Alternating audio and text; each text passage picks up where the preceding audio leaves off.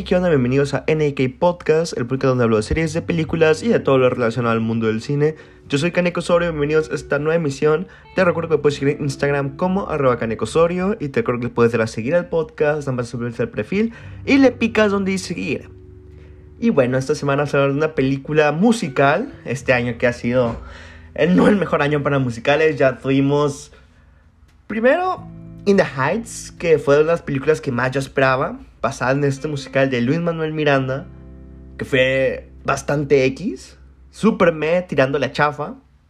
Después tuvo la adaptación del musical súper galardonado, súper amado por todo el mundo, por toda la comunidad de Broadway, Dear Evan Hansen, que se estrenó hace como un mes. Y no escuchamos qué cosas negativas de esta película. Nada, ni un solo elogio, ni un bueno, esta cosa es rescatable, el performance de Ben Platt, nada. Todo en esta película está horrible. Que ni siquiera tuve la molestia de verla. Y la verdad, sí me imaginaría que estaría mal a los cortos, te puedas dar cuenta. Y este no es el año para las adaptaciones de musicales. Y cuando estaba Tic Tic Boom, realmente tenía miedo. Dije, ay. Porque estaba muy emocionado por la película. No sabía mucho de ella, nada más sabía que sí es una por Netflix, que es la primera película dirigida por Luis Manuel Miranda. Ya sabes que aquí vamos a Luis Manuel Miranda, creó Hamilton. Yo creo que ya con eso hizo todo lo que tenía que darle la comunidad del teatro. Ya con Hamilton este, puso su nombre con oro en esta comunidad. y que salía Andrew Garfield, que es un actorazo de primera. Y pues ya entonces yo ya tenía una idea más o menos de, de que prometía. No tenía más idea de qué trataba la película, pero con estos mieditos de malas producciones de musicales no estaba, estaba medio, será buena, no será buena. Uh, y ya que se estrenó, ya la vi ayer. Y la persona me gustó. Se me dice que está buena. Es disfrutable. Yo disfruté mucho más que nada porque pues me encanta esta onda del teatro musical. Creo que si no te gusta tanto esta cura, la puedes disfrutar, pero pues, te puedes dar un puente más fácilmente de los errorcillos que puede tener la película. Para los que no lo han visto, está ahorita en Netflix, se acaba de estrenar literalmente. Y como siempre, causa una pequeña sinopsis de qué trata la película. Y bueno, básicamente Tic Tic Boom, basada en el autobiográfico de Jonathan Larson, sigue un aspirante a compositor de obras teatrales que trabaja de camarero en Nueva York, mientras escribe Superbia, que espera que sea el próximo gran musical americano, y lo que finalmente le dé su gran oportunidad. John también se ha presionado por su novia Susan, cansada de poner las aspiraciones profesionales de John por delante de su propia vida. Mientras tanto, su mejor amigo y compañero de piso Michael ha renunciado a sus aspiraciones por un trabajo de publicidad en Madison Avenue y está a punto de mudarse. A medida que se acerca el 30 cumpleaños de John, se siente abrumado por la ansiedad, preguntándose si su sueño merece la pena. Primero que todo, creo que esta película, todos los que nos gusta esta onda artística, todos los que soñamos en algún momento trabajar en algo en este medio, el crear algo con nosotros, querer contar una historia, creo que refleja muy bien ese sentimiento, ¿no? Ese sentimiento de... Vemos cómo es que el personaje dice, estoy a punto de cumplir 30 y a los 30, este... Paul McCartney ha escrito su última canción con los Beatles. Eh, a los 30 se había estrenado X musical, a los 30 empieza esa, idea de que te empiezas a comparar sintiendo que el tiempo te está acabando y que si tienes que la oportunidad de ser exitoso en esto, en este medio, en este arte que te quieras dedicar, estás empezando muy tarde. O ya tuviste que haber tenido tu destello, o ya tuviste que haber tenido algo con lo cual destacaras. Y creo que eso lo refleja muy bien. Vemos como el personaje siente estresado y se siente con esta esta presión encima de, ah, tengo que hacer mi trabajo, pero no puedo hacerlo. Pero estos como diálogos internos que nos llega a presentar, los refleja de manera muy, muy curada. Por lo mismo, si te choca esta onda artística, si tú dices de que, ay, qué hueva, pues vas a sentir pues, que la motivación del personaje es, pues, sin sentido, ¿no?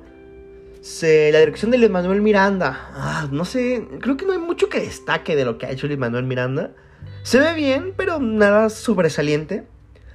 Sin duda alguna, lo que más destaca de esta película es Andrew Garfield. Su performance es muy bueno. Ha habido mucho ruido de que, ay, se va a ganar una nominación al Oscar. Ay, que Andrew Garfield no sé qué chingados. Se actúa bien. No me sorprendería si termina siendo nominado, pero ya ha demostrado Andrew Rosses que es un actorazo muchísimas veces anteriores. Con Hacksaw Rich yo creo que fue su oportunidad más clara de poder haber ganado un Oscar. Eh, con The Social Network también tuvo que haber ganado ese Oscar a Mejor Actor de Reparto. Pero desde entonces ya se nos ha demostrado que es un actorazo de primera. Entonces me da gusto que esté teniendo este reconocimiento. Y ya que estamos hablando de Andrew Garfield, vamos a hablar de un tema, saliéndonos un poquito de la idea de la película, pero creo que es importante que toquemos. Ya es muy seguido esta onda del Spider-Verse y de Spider-Man 3, Spider-Man No Way Home, que se supone que van a salir estos tres Spider-Mans, Andrew Garfield y Tobey Maguire, junto al de Tom Holland. Pero realmente va a ser una, algo tan frustrante, sea que aparezca o no aparezca, durante toda la promoción de esta película no ha habido entrevista, no ha habido este, conferencia de prensa, no ha habido nada en el que no le pregunten a Andrew Garfield, hey, ya en Spider-Verse, oye, si vas a salir, hey, no... hay un solo momento en el que no le pregunten eso. Y realmente me pone muy triste porque se ve que el vato le echó muchísimas ganas de su proyecto. Se ve que realmente se esforzó en dar un performance para este personaje, para Jonathan Larson y la gente no está poniendo atención en sí a la película. Lo que está poniendo atención es si va a salir o no. Es realmente debe ser muy estresante que te hayas dedicado muchísimo tiempo para un papel y que la gente no, no lo esté pelando por las razones que deberían de. No. Estás haciendo ruido, pero no por tu película, sino por especulaciones. Entonces. Ahora, tampoco soy ciego, ¿no? La película tiene sus defectos. Especialmente. No, no, vemos mucho que maneja esta ideología, que el personaje tiene un conflicto, y claro que es un conflicto válido el no poder terminar su obra, el tener que tener una deadline en cinco días y que falte tu canción más importante de tu musical y estés tratando de y no te tienes este bloqueo creativo en el cual no puedes llegar. Y vemos que diferentes, sus amigos, su grupo cercano, su novia, su mejor amigo, eh, tienen problemas mucho más complicados, como que no les pone atención, problemas que, sin decir spoilers, realmente son de vida o muerte. Y la película nos hace ver como que... De cierto modo parece que la película nos está diciendo que, ah, este güey es un vato bien mierda, porque sus amigos le están pasando mil veces peor. Y lo suyo es un musical, que es más importante, la vida o un musical. Porque él está poniendo más atención al musical. Entonces, pues entra en un dilema raro porque, pues, ¿por qué apoyaríamos entonces a nuestro protagonista? si nos estás diciendo que está portándose como un cretino y que está actuando de manera súper mala onda, ¿por qué tendríamos siquiera que apoyarlo? Pues está siendo súper ojente con su gente. Cuando realmente su, su problema, su bloqueo creativo tendrá que ser igual de válido que... Digo, no, igual de válido, no, obviamente es mucho más importante las otras problemas, o sea, son mucho más fuertes, pero no por eso son menos importantes. Para él pueden llegar a ser lo más importante del mundo y eso está bien. Pero la película no lo maneja así, la película hasta nos lo quiere pintar como un antagonista. De hecho, estaba escuchando eh, una persona que yo admiro mucho que está hablando de esta película también y dio un punto muy válido. Dijo, ¿sabes qué está pasando como en The Greatest Showman? Que es un musical que realmente me choca, es de los peores musicales que he visto. En cuanto a musicales. Pues un día quiero que hablar un poquito más de, The Greatest Showman más a fondo para poder explicar el porqué de mi desagrado de este musical. Pero sí es cierto, o sea, nos pone el mismo ejemplo que en The Great Showman, como es que P.T. Barnum llega a ser este güey súper cretino, súper horrible con sus trabajadores y con la gente que está a su alrededor, y cómo es que lo único que le importa es crecer su imperio. Y esto que nos ponga a nuestro protagonista como el malo, veamos todas las malas cualidades y si quieren que sigamos apoyándolo, pasa algo muy similar con esta película. Entonces el guion es bastante meh. Otra cosa que tienen curada es las canciones. Las canciones son muy buenas canciones, es un muy buen musical. El, como las actuaciones de la gente de reparto, Vanessa Hudgens, Robin de Jesús, Alexandra Shep, todos hacen un trabajo bastante bien. Luego me gusta que hay estos pequeños easter eggs a personas que han estado involucradas en obras de Luis Manuel Miranda que están haciendo. Todo especialmente en un número que es el número más Broadwayesco de toda la película. Que salen todos estos cameos de personas súper importantes en el medio está muy curada. Pero si no te gusta tanto la onda de musicales, pues para ti es, ah, pues, eh, o sea, no entiendes. Igual yo, yo no soy súper fan, me gusta, pero no soy súper metido en los Broadway de los 90s, 2000 Y hay muchas referencias a, por ejemplo, John Larson nos platican que fue el que inventó Crow Rent, este musical súper famoso que tiene una adaptación a la película.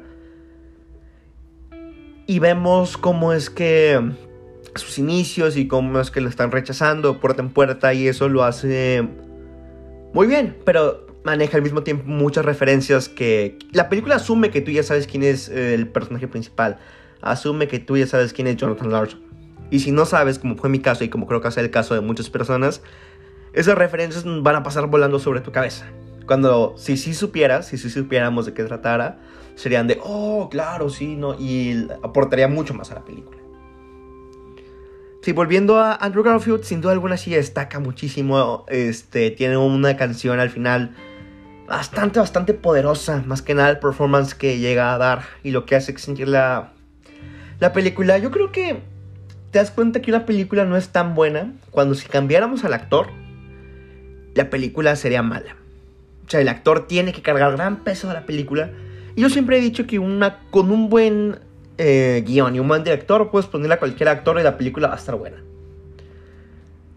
Pero cuando el actor es lo más destacable de la película, tienes un problema con tu película. Lo mismo con Joker. Si cualquier otra persona hubiera sido eh, el Joker y no Joaquin Phoenix, la película sería bastante mala. Mucho más mala de lo que dices ahorita.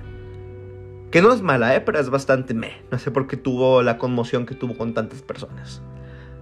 Pero esta película igual. Si me pusieras a un vato no del calibre de Andrew Garfield, que es de los mejores actores de nuestra generación, no sé si la película sería buena. Le quitaría de lo más destacable que tiene. Así que sí, esta es mi opinión rapidita de Tic Tic Boom. Pero me digo que es una película, no hay mucho que, que sacarle. Esos son mis. Es bastante plain. No, no hay mucho que investigarle, no hay mucho que sacarle jugo. Está bien, está curada. Destaco lo más importante es eh, la actuación de Andrew Garfield. Y bueno, fue un buen debut para Lin Manuel Miranda. No sé qué otro tipo de películas podrá hacer Lin Manuel. No me lo imagino haciendo un drama o haciendo otra cosa. Entonces, digo, es un genio hizo Hamilton, pero no me lo imagino cómo podrá incursionar en el mundo del cine. Sin duda alguna fue un buen primer trabajo. Creo que está bien. Veremos qué le espera el futuro a Lin Manuel Miranda. Pero bueno, muchas gracias por escuchar el podcast esta semana. Te recuerdo que me puedes seguir en Instagram como arroba canecosorio. Y nos vemos en el siguiente podcast. Bye.